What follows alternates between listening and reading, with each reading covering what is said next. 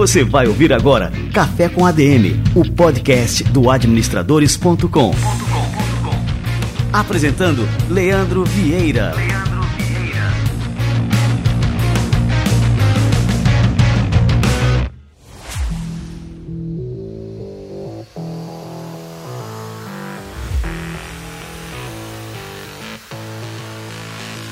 Fala galera, está no ar mais um Café com a DM, a sua dose de cafeína nos negócios. Estamos começando o nosso episódio número 311. E hoje tem tubarão no nosso tanque. Conhecido como o Homem da TV, o Shaq João Apolinário tem a sua própria história de empreendedorismo com a Polishop, uma empresa que fatura mais de um bilhão de reais por ano. Nesse bate-papo de hoje, ele vai explicar pra gente como ele criou um diferencial para a marca no mercado de varejo, como ele criou um sistema de vendas multicanal e o que ele avalia na hora de decidir se um negócio é ou não promissor.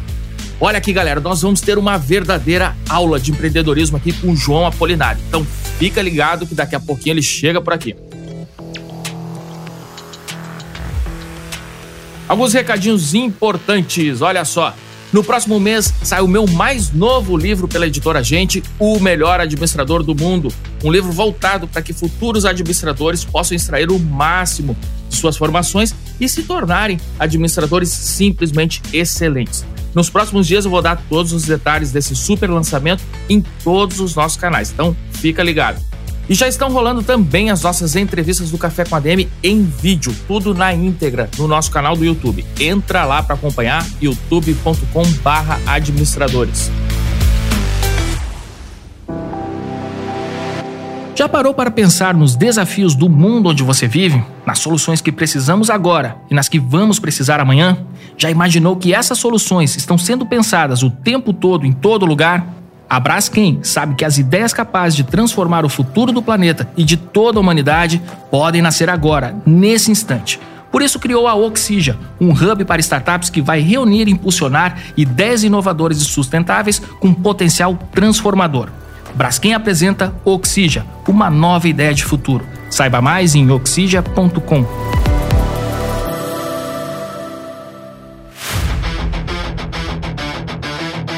Galera, se liga nessa super dica para quem quer turbinar o currículo com um mestrado norte-americano 100% em português e online. A Must University está com inscrições abertas para os programas de mestrado na área de negócios, incluindo administração, negócios internacionais, marketing digital e desenvolvimento de negócios e inovação. O currículo é de altíssimo nível e o conteúdo recebe atualizações constantes para que o seu aprendizado fique sempre em sintonia com o mercado. As aulas ocorrem de forma síncrona e assíncrona, então você pode aprender no seu ritmo de acordo com sua disponibilidade de horários. Ao concluir um dos cursos da MUST, você sai com um diploma validado nos Estados Unidos e tem acesso a todo o suporte do pessoal para que seu diploma seja reconhecido também no Brasil. Acesse agora adm.to/must e confira as emendas dos cursos e faça sua inscrição. Eu garanto que você não vai se arrepender. E olha só, galera, tá chegando um tubarão por aqui, João Apolinário.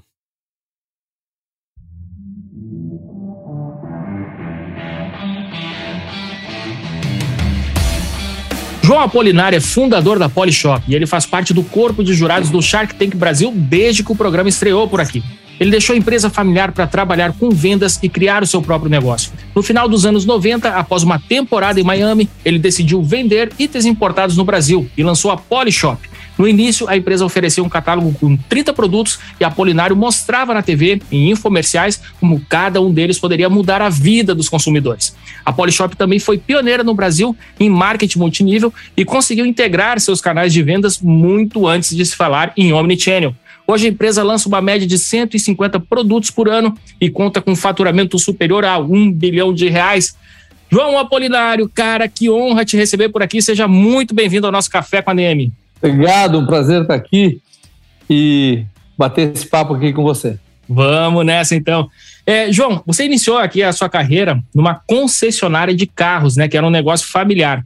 Eu não sei se lá atrás você trabalhava mais com atividades de escritório ou com vendas, né? Mas o fato é que você migrou para uma área completamente diferente e inovou criando vários canais de venda.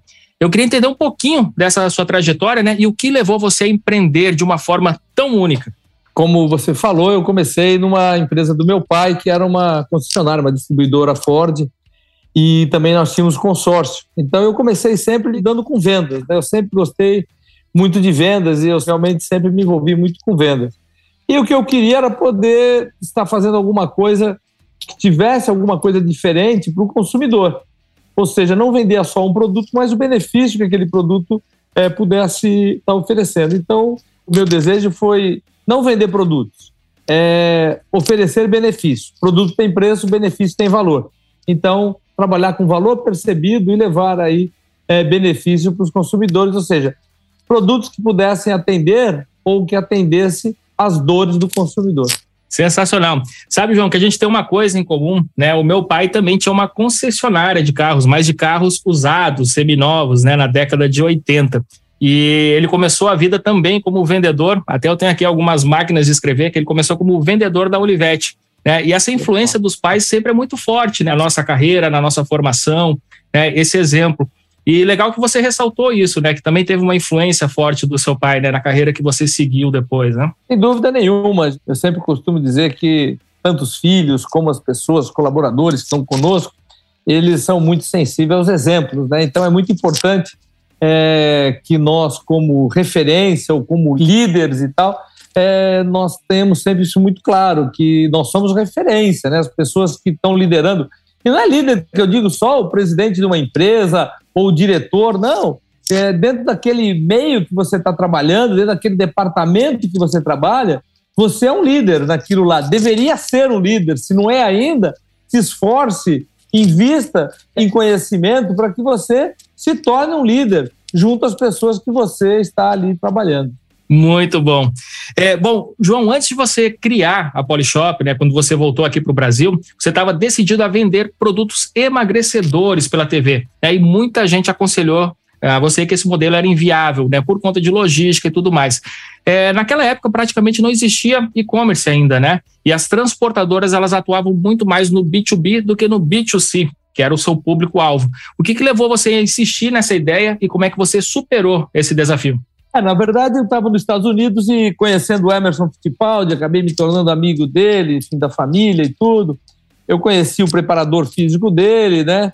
E era a pessoa que tinha acabado de lançar nos Estados Unidos um produto para perda de peso, para emagrecimento, que era o Seven Day Diet. E o Emerson era o sponsor lá, porque ele já era uma pessoa com mais de 50 anos, correndo ali no meio da molecada de 22, 23, 24 anos e tal e ele precisava ter físico e preparação para isso, né? E toda essa parte de alimentação fazia toda a diferença para ele. Então, esse produto, ele era o sponsor lá, o, o garoto propaganda, vamos dizer assim, e ele tinha os direitos para o Brasil. E aí ele me mostrou, eu gostei, achei interessante, trouxe para cá e fui me informar com alguns especialistas no assunto.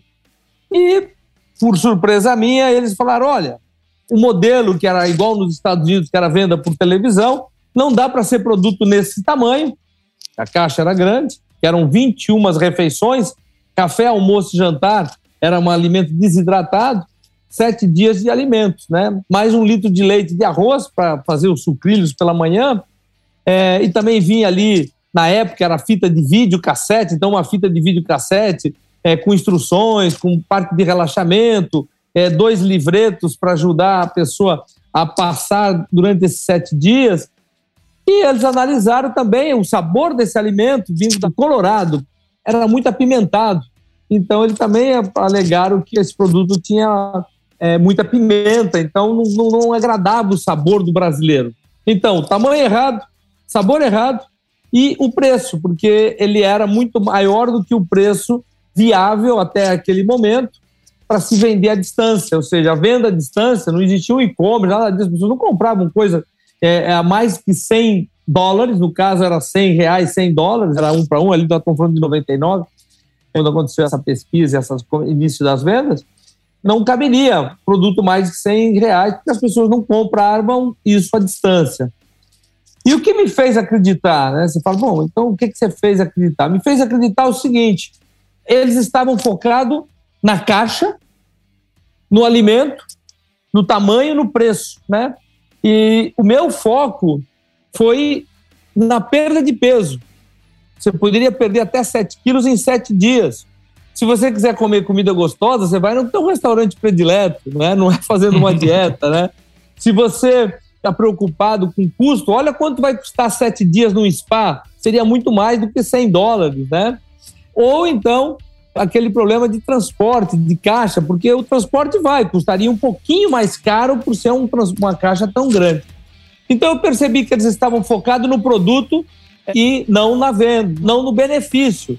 Então, esse aqui é o ponto. Eu, eu pensei, vamos trabalhar em quê? No benefício. Vamos focar no benefício e não no produto. A caixa ninguém queria comprar, a comida ninguém queria comprar. As pessoas não estavam comprando isso. As pessoas estavam comprando a perda de peso e foi assim que eu acreditei no projeto. E isso fez com que trouxesse toda a cultura já há 22, 23 anos agora para o negócio Polishop. Tudo focado em benefício. Qual é o benefício que aquele produto entrega e não no produto único exclusivamente eu entrego aquilo que as pessoas estão buscando.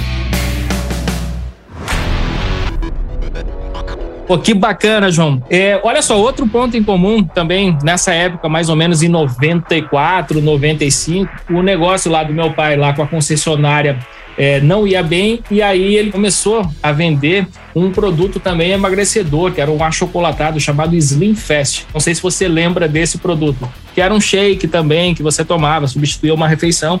E, bom, e aí nessa época, ah, eu lembro que os vendedores desse produto eram eu e meus irmãos. Né? A gente ia para o supermercado né, e ficava lá numa gondolazinha, lá num standzinho, é, oferecendo lá e apresentando para as pessoas o Slim Fast. Foi uma boa escola também para mim. Eu tinha uns 14, 15 anos aí nessa época aí. Mas, é, João, me conta uma coisa, né? Nessa época, né, quando você começou, né, a sua estratégia principal era exibir, né? Estratégia agora já de comunicação, de marketing, né? era exibir esses produtos na TV. Né? E a gente sabe que naquela época e ainda hoje, qualquer segundinho na tela custa muito caro. Né? Então, essas inserções que você fazia, elas precisavam ser certeiras, né? Para engajar as pessoas e convertê-las em clientes. Hoje em dia, assim, por exemplo, na internet a gente pode fazer todo um planejamento, né, semanal de conteúdos, a gente é, vê o que funciona, o que não funciona, pode testar sem perder muito investimento, né? Mas como é que você fazia então naquela época, né, que você tinha que condensar todas essas estratégias, né, de marketing em 30 segundos? Como é que você decidiu o que era importante, né, falar para o consumidor? E, enfim, como é que foi essa experiência, né? Você foi um dos pioneiros nisso aí aqui no Brasil, né? É, o modelo não era um modelo de 30 segundos, pelo contrário, o que a gente comprava era horas, então o investimento ah, era forte em horas, né? Tanto é que hoje nós, há muito tempo, somos o maior anunciante em tempo no Brasil é, nós temos mais de 100 horas de televisão por dia, além do nosso canal próprio. Então, o que, que aconteceu? O modelo era information, né? quer dizer, o comercial informativo. Quando você vende inovação, que é o nosso caso, ou seja, produtos inovadores para facilitar a vida das pessoas, você precisa explicar. E não explicar só aquilo que ele entrega de benefício, mas relembrar também aquelas dores que as pessoas têm e não sabem mais, porque elas já acostumaram é, a fazer sempre daquele jeito. Então, ela precisa mostrar que existe alguma forma melhor. Então, vou dar um exemplo: a pessoa está é, tá acostumada a lavar roupa no tanque. Né? Quando surgiu a máquina de lavar, você mostra lá a pessoa no tanque e depois mostra uma máquina lavando para ela. Ou seja, era mais ou menos isso que a gente tinha que fazer. Qualquer produto, nós temos que relembrar como é feito atualmente ok, porque é só assim que dá para fazer. E qual a solução que a gente traz? Novas ideias para facilitar a vida das pessoas. Novas ideias que não têm valor percebido, não adianta nada. Ó, tive uma ideia, tem um produto inovador. O que ele faz? Nada, a mesma coisa que o outro. Quer dizer, então não faz sentido. Então, desde o primeiro produto, desde tudo que a gente está vendo, é sempre entregar algum benefício e mostrar como era feito antes e como essa entrega a partir da hora que você adquire aquele produto. Eu não acredito que a pessoa acorde de manhã, por exemplo, querendo comprar uma centrífuga, mas ela acorda querendo tomar um suco feito na hora, rápido, sem trabalho, com a fruta inteira, ou seja, sem ter muito trabalho para fazer. Então é mais ou menos isso, dentro do conceito. Quando nós lançamos o nosso primeiro grande case de sucesso depois do Seven Day Diet, que foram os George Foreman Grill, na época ninguém comprava grill no Brasil, era uma categoria inexistente. E o que a gente estava vendendo? A gente não estava vendendo um grill, chapa, plástico e uma resistência. nós estávamos vendendo o benefício de o sabor fica e a gordura sai. Sem contar que era muito mais rápido, muito mais fácil, você não precisava ficar ali, ligar o fogo, esperar, esquentar a frigideira e aí por diante. Então a gente demonstra o benefício principal, que é o da saúde, o segundo, que era o tempo, com tudo aquilo que você fazia, e você comendo sem gordura, você também acaba ganhando até beleza dentro do conceito que você está com a pele melhor, você vai estar tá mais em forma, mais em ordem, né? Nesse aspecto. É, então, todos os nossos benefícios que a gente olha, todos os nossos produtos que entregam benefícios, nós olhamos sempre esses três benefícios que têm mais valor para as pessoas, né, para a humanidade. Quais são? Tudo aquilo que eu entrego saúde, beleza ou tempo. Porque as pessoas estão cada vez mais preocupadas com a sua saúde, tanto é que as pessoas estão vivendo mais, as pessoas estão cada vez mais preocupadas com a sua aparência, estão mais vaidosas no bom sentido, estão mais preocupados, né? Como é que está a minha pele, como é que está a minha barba, está muito evidente, né? E tempo. A tecnologia nos traz muita coisa, mas ela nos rouba muita coisa também. Ou seja, ela nos rouba muito tempo. Antes acabava meu dia, eu ia para minha casa, meu escritório ficava lá com os problemas do escritório. Hoje não, hoje está o meu WhatsApp, tem o meu Instagram, é, tem o Facebook, tem todas as mídias sociais. Além disso, tem mais de 300 canais na televisão à sua disposição, tem os seriados, enfim. Você hoje você não tem mais tempo, né? Aquilo que era para te trazer é, velocidade nos negócios, do outro lado ele também te acabou buscando te dar mais oportunidade, te dar mais facilidade em muitas coisas, informações e tudo, mas também te rouba o teu tempo. Ou seja, é sempre uma troca no final do dia, né? Cara, que bacana. É, eu tô lembrando agora, recentemente a gente teve aqui no Café com a DM o Luiz Eduardo Serafim, que ele é o head de inovação da 3M aqui no Brasil.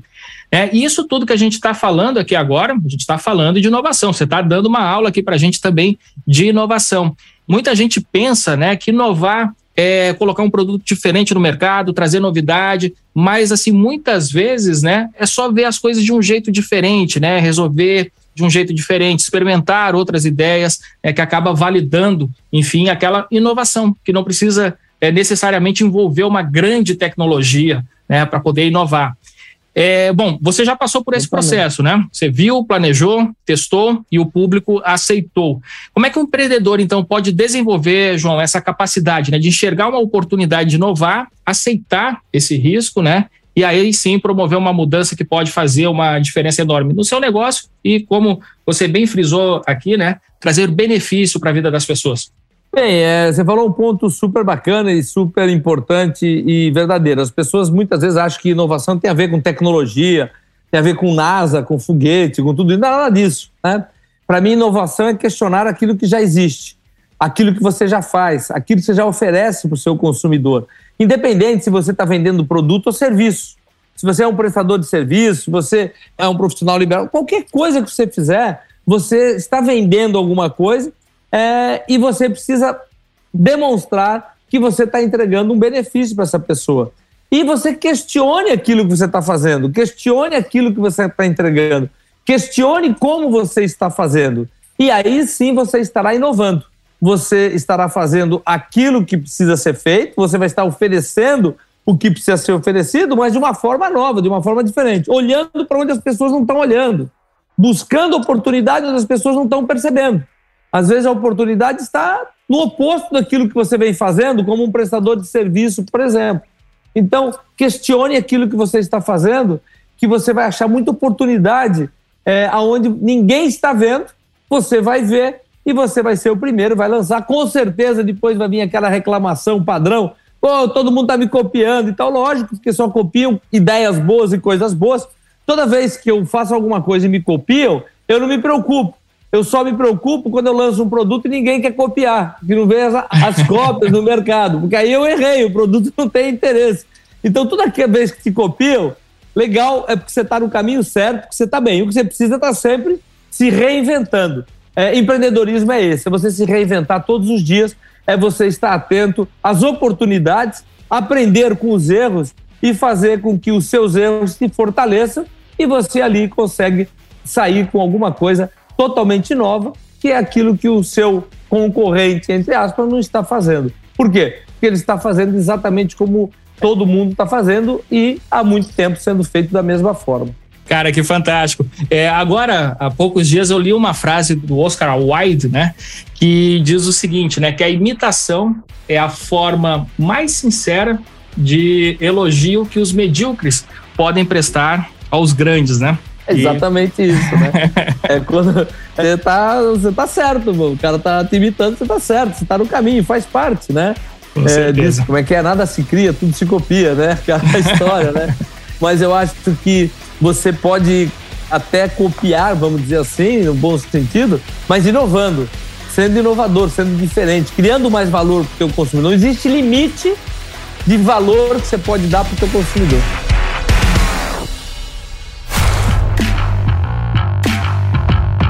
Bom, você falou há pouco tempo do grill, né, do George Foreman, e aí isso me lembrou também da importância, né, de parcerias estratégicas. É, então, assim, esse grill aí fantástico. Eu tinha também o grill, tá na hora de comprar outro aqui para comer uma comidinha com menos gordura. E era fantástico, assim, a questão da inovação, né? Ele tinha aquela inclinação ali que fazia escoar toda aquela gordura ali, né, dos alimentos e tudo mais. Uma inovação simples, né? Se você parar para pensar, né? É algo simples, mas que ninguém pensou antes, né, de vocês. Queria saber então dessa questão das parcerias, né? Como é que a gente pode escolher os parceiros certos para o nosso negócio? Né? Como é que você escolhe esses parceiros? Conta aí para a gente também, que isso é algo bastante estratégico, né, para todo e qualquer empreendedor. Olha, lá para trás a gente tinha uma estratégia, né, que era sempre a indústria parceira, como nós temos até hoje. Mas era só isso, a gente ia buscar tudo aquilo que a indústria estava inovando, tudo aquilo que a indústria fazia de inovação e tinha dificuldade de colocar no mercado. Por que a dificuldade? Porque toda inovação tem que ser explicada. Toda inovação ela tem que ser demonstrada para o consumidor, porque então ela não tem valor. E toda coisa que ela tem uma inovação, ela tem um custo mais alto. Por que, que ela tem um custo mais alto? Porque ela não tem escala ainda, tem todo um desenvolvimento de projeto e ela tem mais benefício, ela tem mais peças, mais produtos, mais equipamentos, ou seja, ela tem mais qualidade, ela acaba tendo um custo maior. Então, o foco da indústria sempre foi buscar inovação, produzir inovação, e a dificuldade era introduzir a inovação no mercado de consumo. Exemplo mais recente é a Airfry. A Airfry é um produto super inovador e que tinha muita dificuldade para ser introduzido no mercado, tanto é que no resto do mundo a Airfry não é o que ele é no Brasil. O Brasil é o mercado número um do mundo de Airfry. Por quê? Porque nós fizemos um trabalho, modéstia à parte, a Polishop fez um trabalho, no qual é percebido qual é o valor. Isso que você está falando de gordura, que fazia antes no grill, hoje você não precisa ter um grill, você tem uma air fry, que ela faz exatamente. Você tem um lugar que a gordura cai lá e ela fica. Já, já tenho, já tenho air fry aqui, já garanti então, a minha aqui. então, e isso faz parte, né? Nós lançamos air fry há mais de 10 anos, foi em 2011 que nós lançamos air fry. E lógico, depois ela foi copiada, todas as marcas têm. E hoje o que, que acontece? Né? Hoje nós também temos o nosso laboratório de desenvolvimento de produtos. Né? As grandes indústrias no mundo, elas não têm fábrica. Né? Fábrica é uma coisa de especialista para quem fabrica. Você não necessariamente precisa ter fábrica. Então, o que, que nós temos? Nós temos um laboratório é, de desenvolvimento de produtos, nós temos ali um escritório de design, isso tudo é na China, fazendo desenvolvimento, desenvolve produtos novos e achamos fábricas lá na China ou aqui no Brasil para produzir isso. A única fábrica que a Polishop no final é sócia é uma fábrica de fitness, que é a Gênesis.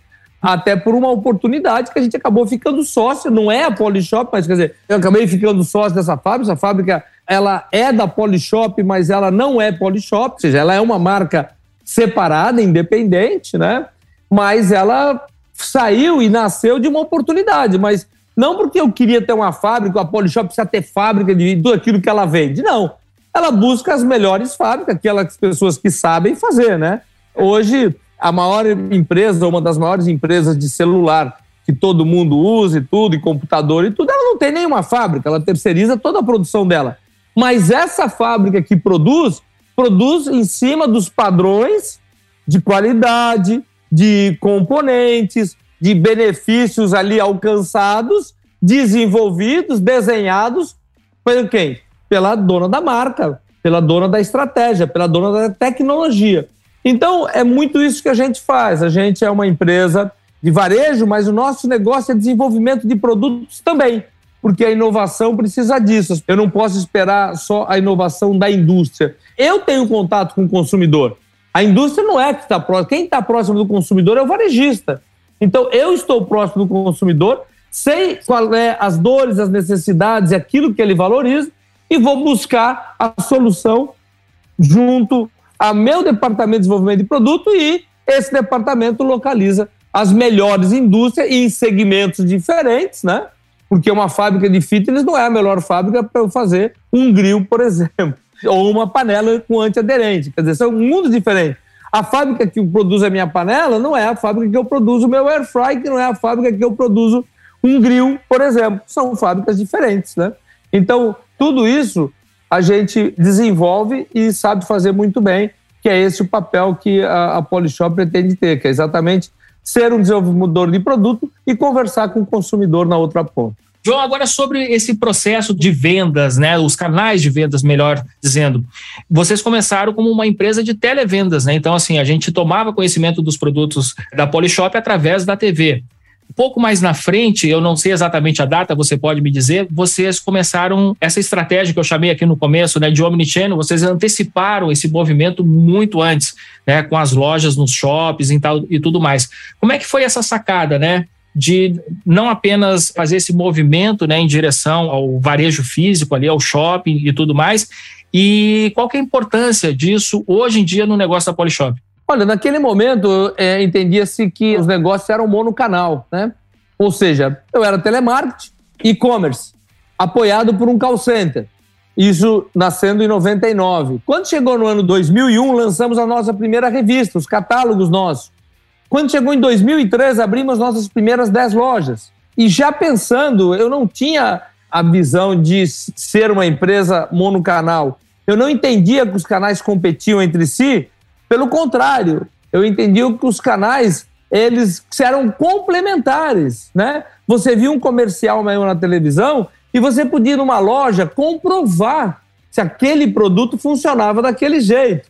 Ou seja, que é o varejo 4.0, que nasceu muitos anos depois, que é o varejo da experimentação, de você levar para o seu consumidor uma experiência no ponto de venda. E qual é a experiência? É você poder confirmar se aquilo que é tão inovador que eu não posso imaginar, que eu posso ter um ferro de passar roupa, que é muito mais fácil eu passar roupa e que não queima minha mão, no comercial ele coloca até dentro de uma bexiga, de uma bola de ar, e não queima a bola, não estoura. Pô, será que isso é verdade, né? Então, para aquelas pessoas que querem ver para crer, nós tínhamos as nossas lojas. Então, as nossas lojas nasceram para complementar os nossos canais de venda. E assim é que eu sempre entendi que era muito importante eu estar aonde o cliente estivesse. Eu entendia e entendo que o varejo do futuro é atender o cliente onde ele estiver. Ou seja, aonde eu puder estar presente, onde o cliente está, a decisão de compra é dele. E com o mundo digital, isso ficou muito mais latente, ficou muito mais claro, que é o quê? Que as pessoas compram, consomem aonde ela quiser. Às vezes ela está dentro da sua loja, e vai pelo smartphone e compra da loja do seu concorrente. Ou seja, essa é a beleza da tecnologia. Ela deixou o consumidor com o poder na palma da sua mão ou na ponta dos seus dedos. Ou seja, ela consome do jeito que ela quiser, como ela quiser, da melhor forma que ela quiser. Então, o mundo antes do digital, dessa revolução digital, era um mundo linear. A partir da hora que o digital entrou, passou a ser um mundo não linear. A jornada do consumidor mudou completamente. E todos aqueles que não entenderam isso vêm sofrendo. E sofreram muito mais quando aconteceu a pandemia. Por quê? Fica em casa, fecha as lojas e as pessoas precisavam, tinham necessidade de algumas coisas para sua casa e não podiam comprar de algumas lojas que não estavam preparadas para o mundo digital. O empreendedor, dono daquele comércio, daquele varejo, ele estava vivendo no digital mas o negócio dele não estava no digital. Olha que interessante, né? Porque ele já usava um smartphone. Ele já não comprava mapa nem guia quatro rodas para se locomover. ele já não tinha mais enciclopédia na casa dele, para o filho dele estudar ou coisa parecida, né? não existia mais as páginas amarelas para ele ficar ali buscando é, os fornecedores, tudo isso. Não escutava música mais, nem via filme com fita de vídeo cassete, como eu falei. Nada disso fazia parte da vida dele. Ele já estava no digital, tudo dele era digital. Enquanto o negócio dele, aquilo onde ele ganhava dinheiro, onde ele sobrevivia, onde ele fazia o negócio dele, ele estava no analógico, ele estava completamente numa outra década.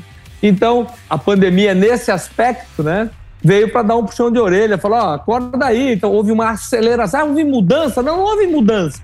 Houve uma aceleração, principalmente para aquelas pessoas que não estavam ainda dando o devido valor que deveria dar para a digitalização que está acontecendo no mundo. Sem dúvida, né? E isso é uma coisa que eu sempre falo, né? Aqui no Administradores eu tenho feito lives diárias às 8 horas da manhã. E algumas pessoas assim perguntam: ah, como é que eu faço então para digitalizar meu negócio e tal, tudo mais. Eu falo exatamente isso que você falou, João. Você já está no digital, você está aqui dentro de um smartphone, a gente está interagindo através de um meio digital a pessoa se dá conta, né? Mas muitas vezes o peixe não se dá conta, né? Que ele, ele mora dentro d'água, né? E, mas essa é a realidade, é você conseguir olhar isso de fora e ver todas as oportunidades que estão pululando aí nesse ambiente, né?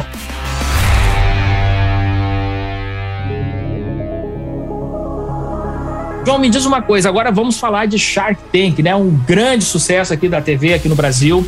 Já está na sua sétima edição, né? O programa sétima temporada. Temporada. E você, desde o começo, né, faz parte ali da gênese aqui do Shark Tank aqui no Brasil. Eu queria que você comentasse um pouco aqui sobre a sua experiência, né? E principalmente, né, o que, que pesa na hora da sua decisão quando você vê lá um pitch no programa, né, e decide, bom, nesse aí eu vou investir, eu tenho que investir nesse negócio. Porque é uma decisão, assim, lógico, né? Eu também gosto de avaliar negócios, tudo mais, mas eu não tomo uma decisão tão rápida quanto a que vocês tomam ali no programa. E vocês fazem isso ali num dia só, você já decide investir no negócio, botar grana, tal, tudo mais. Como é que vocês percebem, né, que aquele negócio que está ali no programa é promissor? Primeira coisa é que a gente, ali, eu, eu né, tô falando por mim, eu observo, lógico, muito o negócio, aquilo que a pessoa está oferecendo, e o empreendedor que está à frente. Né? É muito importante quem está à frente do negócio, quem está ali vendendo a sua ideia, o seu sonho. Isso faz toda a diferença para mim como investidor. Lógico que a gente tem lá muito pouco tempo, né? E quando passa no ar, ainda foi editado, é mais curto ainda. Mas, de qualquer forma, a gente tem depois um processo todo de diligência, ou seja, a gente ir lá e analisar e ver se tudo aquilo que foi falado e gravado é verdadeiro, é, é, é fato, porque às vezes a pessoa, para não ficar sem resposta, responde qualquer coisa ou coisas parecidas, né?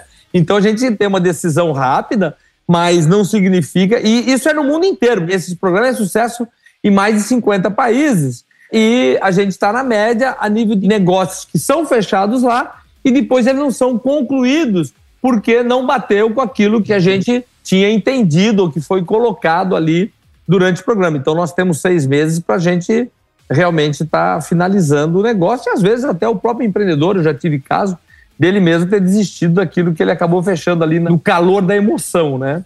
Então existe ali ainda uma finalização, né, do negócio, né? Porque é dinheiro de verdade, é nosso, não é uma produção, né? Sim, não é uma é verba do programa que é, vocês direcionam. É. Uhum. Não. Então é isso. E o que me fez participar, sabe, que eu sempre gosto de colocar, é exatamente a oportunidade de estar tá levando uma mensagem, né? Para as pessoas que são empreendedores, para as pessoas que querem empreender, para as pessoas que estão empreendendo. Então, isso é muito bacana, porque aquilo que é comum entre nós, empreendedores que estamos ali, nós Sharks, para a pessoa que está ouvindo, para a pessoa que está ali, tanto fazendo o seu pitch, como as pessoas que estão assistindo o programa, às vezes é muito diferente, pode colaborar muito, pode ajudar muito. E é muito legal. Eu tive uma oportunidade, como eu percebi que você também teve, de ter um empreendedor, um mentor dentro de casa. Mas não é todo mundo que tem. Tem gente tendo que inventar roda, né? Então eu acho que o programa ajuda muito. E eu percebo isso, estando aí há sete anos já participando, né? Na sétima temporada. O que, que eu percebo? Que as pessoas chegam lá muito mais preparadas, as pessoas chegam lá sabendo aquilo que nós vamos perguntar, o, o próximo disso, as pessoas chegam lá realmente diferente que chegavam na primeira temporada. E, inclusive, eu sou muito mais assertivo, eu também sei muito mais o que perguntar e como perguntar e como perceber as pessoas. Então é foi um aprendizado durante todos esses anos, é muito bacana. E levar também uma mensagem né, de otimismo e uma mensagem de realidade, que o empreendedor, que é o empresário, que é o que nós representamos ali, infelizmente no Brasil eles eram muito mal vistos, né? E na verdade é o contrário, é o empreendedorismo que carrega o país, é o empreendedorismo que gera impostos, que faz com que a máquina funcione, é no empreendedorismo que dá emprego, que gera emprego, que gera oportunidade para outras pessoas. Cada empreendedor que está ali, ele vai dar dois, três, cinco, dez, vinte, cem, duzentos, sei lá quantos empregos num período curto de tempo. E tudo isso saindo de quem? Do empreendedorismo, saindo do empresário. Então é muito bacana, porque eu também percebo que hoje esse programa é educativo em relação a isso também. Empresário não é aquilo que anda nas capas policiais dos jornais. Empresário é muito mais do que isso, né? Aquilo é a minoria, a minoria da minoria da minoria. O grande massa são pessoas que estão ali gerando oportunidade para outras pessoas, pagando impostos, fazendo que o país cresça, que as pessoas cresçam, transforma a sua vida, a vida da sua família e a vida das pessoas que estão ali empreendendo com ele, trabalhando com ele. Enfim, isso é muito bacana, muito rico quando a gente consegue passar essa mensagem para as pessoas, porque tem ali pessoas simples, pessoas iniciando, pessoas já um pouco mais preparadas, mas estão ali todas elas querendo fazer com que o seu sonho aconteça e que vire um empresário. E é isso que eu entendo. O país precisa de pessoas mais bem-sucedidas, cada vez mais, que aí sim que nós teremos um país rico, um país com pessoas realmente vivendo bem, com qualidade de vida, merecendo tudo aquilo que nós desejamos para nós, para as nossas famílias, para as pessoas próximas e para o nosso próximo. Então é muito bacana a gente poder, de certa forma, levar um pouco dessa educação do empreendedorismo para as pessoas que estão ali assistindo o nosso programa. Pô, sensacional. Tem que bater palmas aqui, eu tô todo arrepiado aqui. Obrigado. E essa tua visão é fantástica, João, e a gente deve repercutir nessas né, tuas ideias aqui para o Brasil inteiro, porque realmente é isso, né? O empreendedorismo é a força que move o nosso país é, e valorizar cada vez mais os empreendedores, a gestão desses negócios também, que é algo que a gente faz aqui no Administradores, né? Porque não adianta só colocar o negócio, os negócios devem ser administrados, porque senão não tem como ir para frente. A gente está na mesma vibe aqui, na mesma batida, na mesma missão. E aí, para a gente terminar aqui o nosso programa, João, queria que você indicasse aqui para os nossos ouvintes né, um livro, um livro que marcou a sua vida né, como empreendedor, como empresário, e que os nossos ouvintes aqui vão se beneficiar também dessa leitura. Olha, eu não poderia deixar de recomendar o meu livro, que é Inovação é Questionar Aquilo que Já Existe. Porque não é um livro da minha história, né? Não é um livro da minha biografia, nada disso. É um livro para ajudar realmente as pessoas a empreenderem, é um livro para as pessoas entenderem o que é inovação, empreender aquilo que eu acredito que deu certo para mim e dará certo para qualquer pessoa que se dedicar, que resolver realmente empreender. Então, eu vou deixar como recomendação Inovação é questionar aquilo que já existe, que é o meu livro, que eu acho que pode ajudar bastante as pessoas a estarem empreendendo, as pessoas estarem aí tendo sucesso, pensando com inovação. Sensacional, estou procurando, eu tenho ele aqui, né? Estou procurando aqui para mostrar e fazer o, o merchan, mas não, não achei. João, cara, queria te agradecer demais aqui pela presença no nosso Café com a DM. Foi uma verdadeira aula. Eu queria agradecer também, né, por todo o seu legado, pelo seu exemplo, por todo o trabalho que você tem feito, né, para desenvolver o empreendedorismo no país. Então, essa sua dedicação, essa você é um cara incansável, cara. Eu fico impressionado, né, com a sua energia, fazendo tantas coisas, apoiando tantos negócios, né? Então, pô, parabéns e obrigado é. mesmo por tudo isso, cara. Eu que agradeço. Foi um prazer, é isso que me motiva, né? Realmente eu poder levar, ter um propósito e levar esse propósito para frente, sendo aí de qualquer forma, apoiado, reconhecido por pessoas como você, para que a gente faça realmente a diferença para as pessoas e assim fazer um país melhor, que é o que todos nós desejamos, não só para nós, para os nossos filhos e para as gerações que estão vindo aí e para todas as pessoas que estão fazendo parte desse nosso país. Obrigado, um abraço, foi um prazer estar aqui com você. Valeu, um abração, até a próxima, João.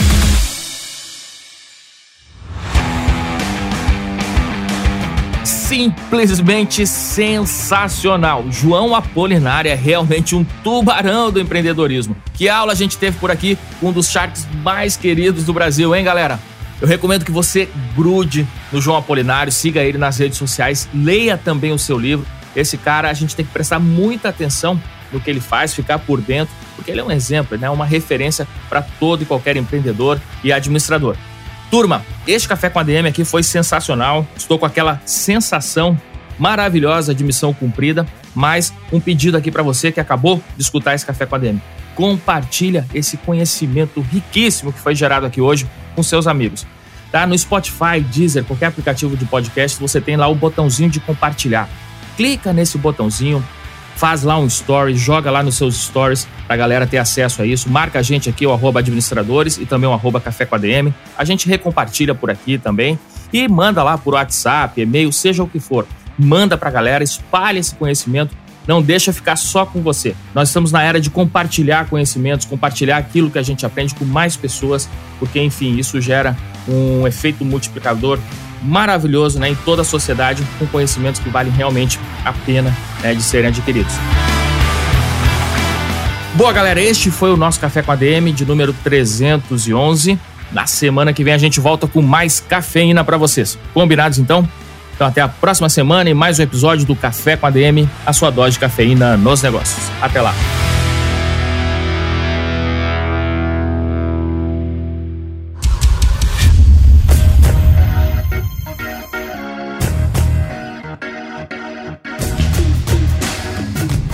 Você ouviu Café com ADM, o podcast do administradores.com.